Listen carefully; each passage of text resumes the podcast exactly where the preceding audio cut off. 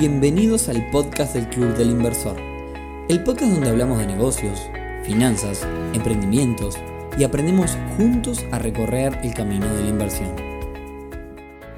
Bienvenidos a un nuevo episodio del podcast del Club del Inversor, temporada 2021. Hoy viernes 26 de noviembre, episodio número 79 que como todo episodio terminado en 9 es un episodio de preguntas. Claro que sí, me encanta hacer estos episodios. No hay guion, no hay nada, así que vamos a ver qué sale.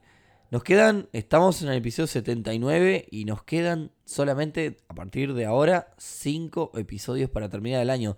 5 episodios que van a ser en realidad 3, porque nos queda el 3 de diciembre, el 10 de diciembre, el 17 y después vamos a hacer dos episodios especiales. Uno el 24 de diciembre, plena Nochebuena.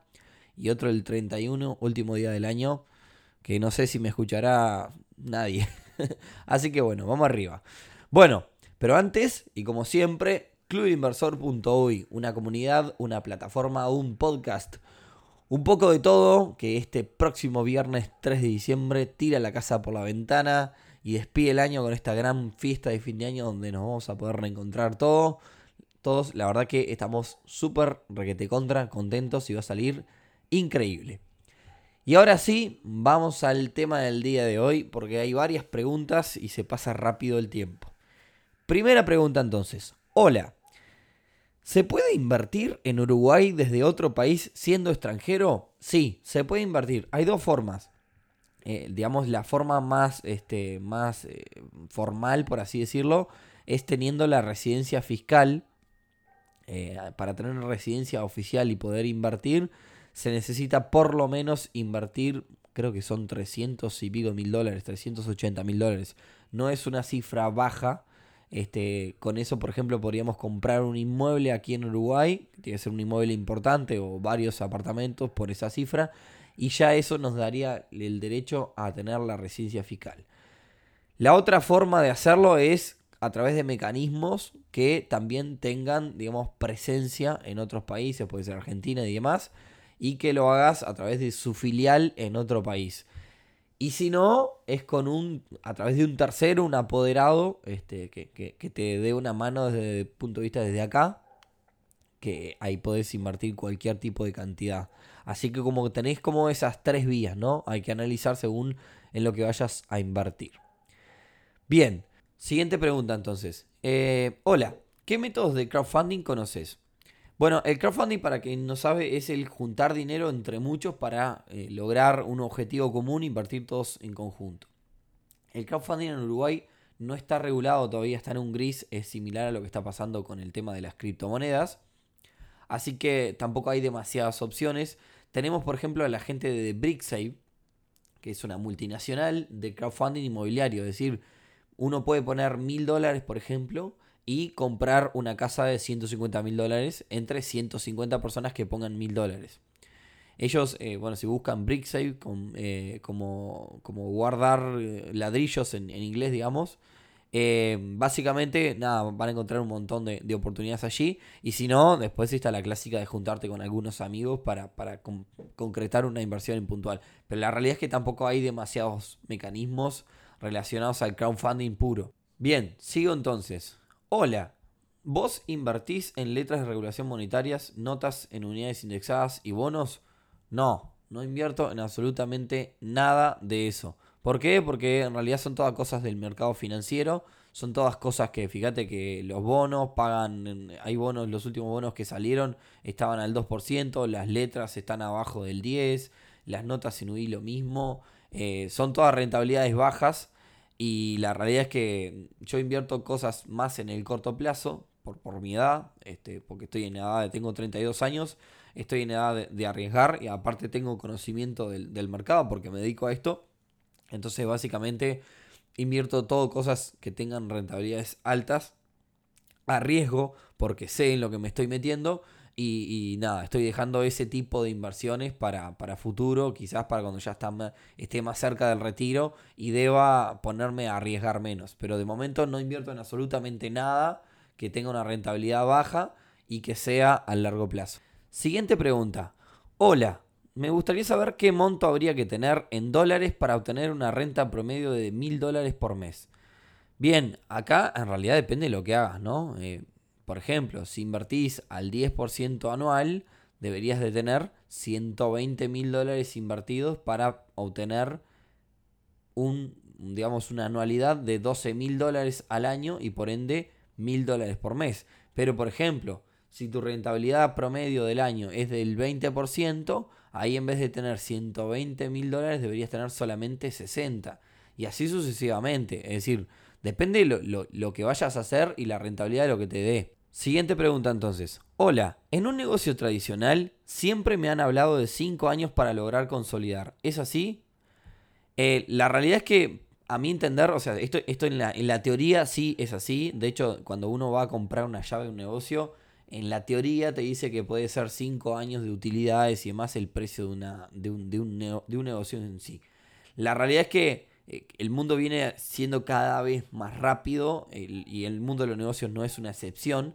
Entonces sucede que hay negocios, ah, por ejemplo, yo les puedo decir que hoy me siento consolidado en mi negocio gastronómico y llevo un año y medio. Y ya lo tengo en modo piloto automático y, digamos no tengo como nuevas puntas de negocios que me puedan surgir. Ya digamos que lo conozco bastante bien.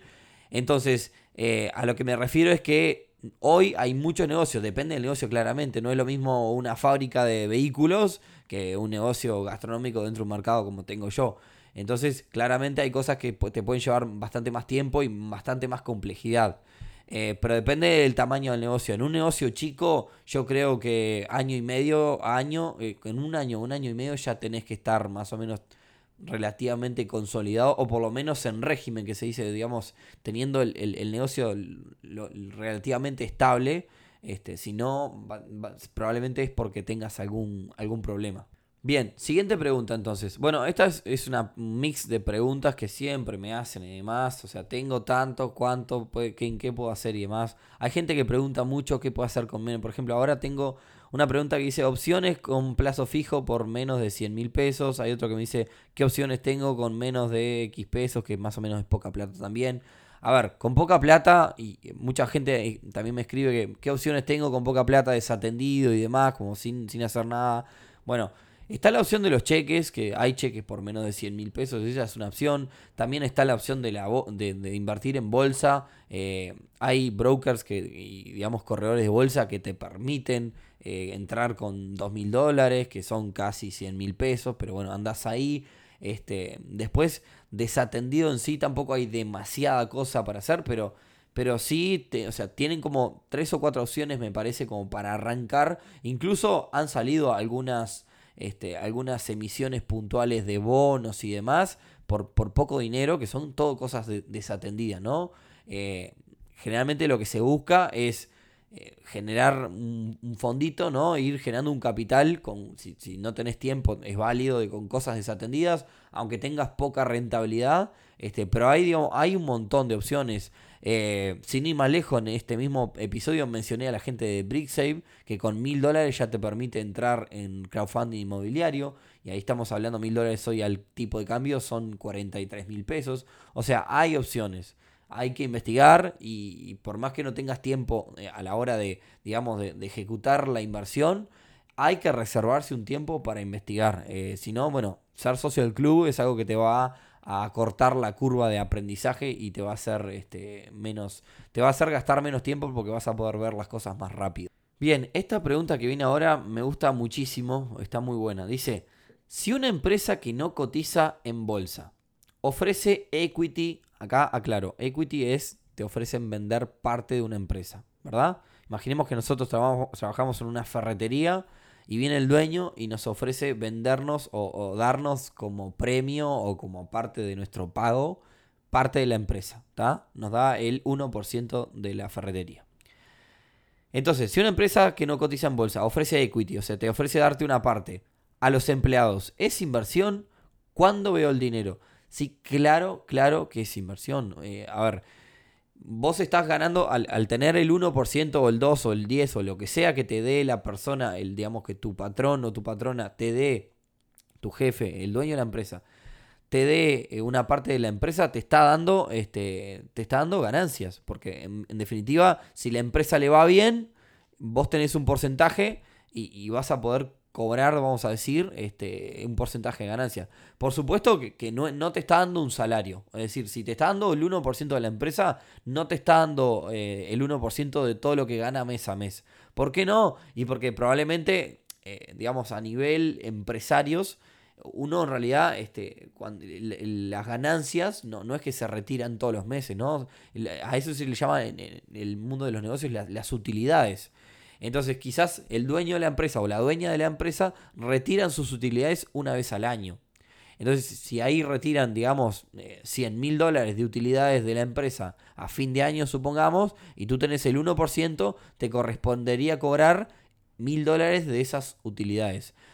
Eso por un, por un, por un lado. Puede ser que no se retiren nunca utilidades, sí, puede ser que no se retire. Es una decisión de la dueña o del dueño de la empresa. Pero ¿por qué es inversión? Porque, a ver, si tú trabajas en esa empresa y esa empresa está creciendo y la empresa vale, supongamos, 100 mil dólares y tú tenés el 1%, tú tenés un capital de mil dólares, ¿verdad? Ahora, supongamos que esa empresa crece y pasa a valer 5 veces más, pasa a valer 500 mil dólares tus mil dólares, el 1% que tú tenés, pasan a ser 5 mil dólares. Entonces tu capital comienza a crecer.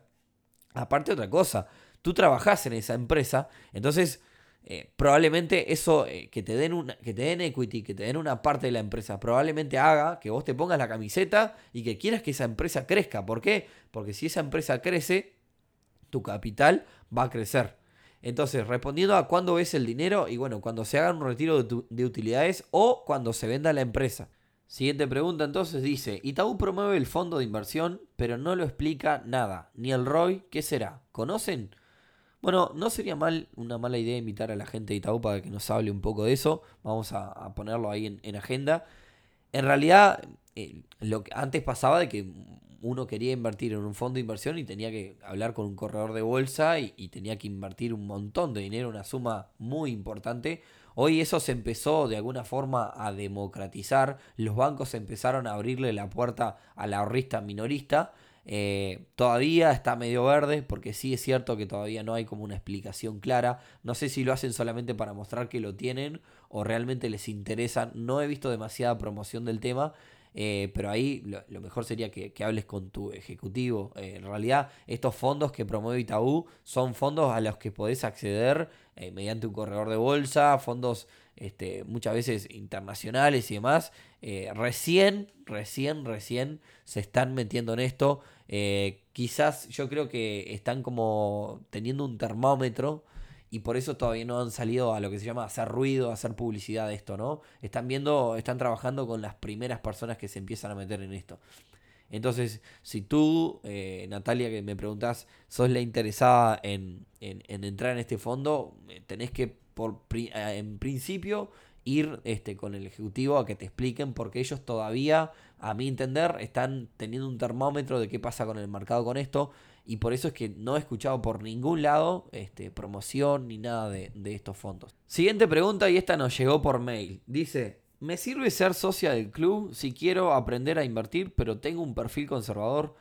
Mirá, eh, te voy a decir varias cosas. Primero, hay una gran parte de las socias y los socios del club que no invierten, es decir, que solamente están todavía en una fase de aprendizaje y de compartir experiencias.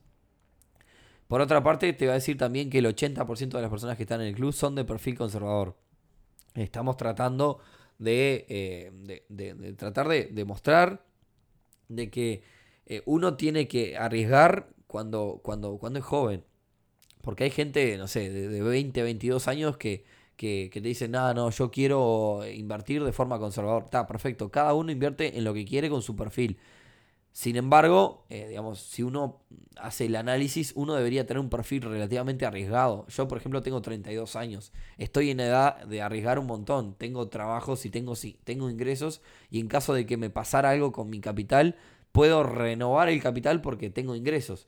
Entonces, este, digamos, a mi entender, el perfil también depende de la edad, pero por supuesto que cada uno hace lo que quiere. Así que no, estás dentro de la mayoría, este, Silvia, que nos haces esta pregunta. Bien, acá Silvia también me hace otras preguntas. Voy a hacer un mix de un par de preguntas que me hace Silvia. Y, que dicen que en realidad, bueno, me, plantea varios, varios escenarios, ¿no? De, de, lo que es este, diferentes inversiones inmobiliarias y demás. Y en las dos, en las dos, los dos escenarios que me plantea, me dice cuánto puedo llegar a perder más. A ver, yo no tengo la bola de cristal, es imposible saber cuánto puede llegar a perder en una inversión. Eh, por supuesto que uno como inversor nunca pretende perder, eh, pero, pero eso es un escenario que puede ocurrir y nunca, nunca, por ejemplo, me pregunta, ¿qué tan arriesgado es invertir en mi cheque.uy de, del 1 al 10, supongamos, ¿no? Eh, bueno, en realidad el riesgo también lo marca uno, porque a ver, si uno conoce bien el, digamos, en mi caso yo me dedico a esto, yo conozco claramente, el, digamos, el, el mercado y qué tanto estoy arriesgando, pero quizás para alguien que no conoce o que no está dispuesto a, a, por ejemplo, este, no sé, tratar con, con, hacer una gestión de deuda y demás, tratar con deudores, eh, y todo eso realmente quizás para, para otra persona es, bastante más arriesgado. Entonces, ¿qué tanto puedo perder? Y sí, en todas las inversiones podés perder absolutamente todo. Incluso si no invertís el dinero y lo pones en el colchón de tu casa, el día de mañana te asaltan y lo puedes perder todo. O sea, no hay, no hay un, un índice donde uno pueda decir qué tanto puedo llegar a perder. La realidad es que por ejemplo, en un cheque, si, si rebota el cheque por falta de fondos y, realmente después a través de un juicio no podemos cobrar, podemos llegar a perder el 100% de lo que invertimos en ese cheque. Pero, por ejemplo, en, en, una inversión inmobiliaria, eh, compramos una casa y si no tenemos un seguro y se prende fuego y demás, y bueno, eh, nos va a quedar si compramos la casa a 200 mil dólares, capaz que prendía fuego y toda hecha pedazos, o capaz que se derrumbó y perdimos los 200 mil dólares, nos quedamos con el terreno, capaz que vale, no sé, 30 mil dólares. O sea, podemos llegar a perder todo en, en, casi todo lo que hacemos. O sea, invertir, sepan que al sacar un, el dinero de tu bolsillo, incluso al guardarlo en tu bolsillo, ya tiene un riesgo. Así que no hay un índice este, real de cuánto puedo llegar a perder. Por otro lado, eh, dice, soy tanto uruguaya como argentina, trabajo en ambos países, aporto en ambos países, tengo cuenta bancaria en ambos países. ¿En cuál de los dos recomendás que comience a invertir? Bueno, acá sí te voy a decir una, respuesta puntual. Te recomiendo que empieces a invertir en Uruguay. ¿Por qué? No porque sea uruguayo ni nada. Te recomiendo que empieces a invertir en Uruguay por un tema de orden, por un tema de, estabilidad del mercado en sí. El mercado uruguayo está más estable, eh, hay menos restricciones y bueno, en mi caso conozco más del mercado acá y, me parece que hay más posibilidades.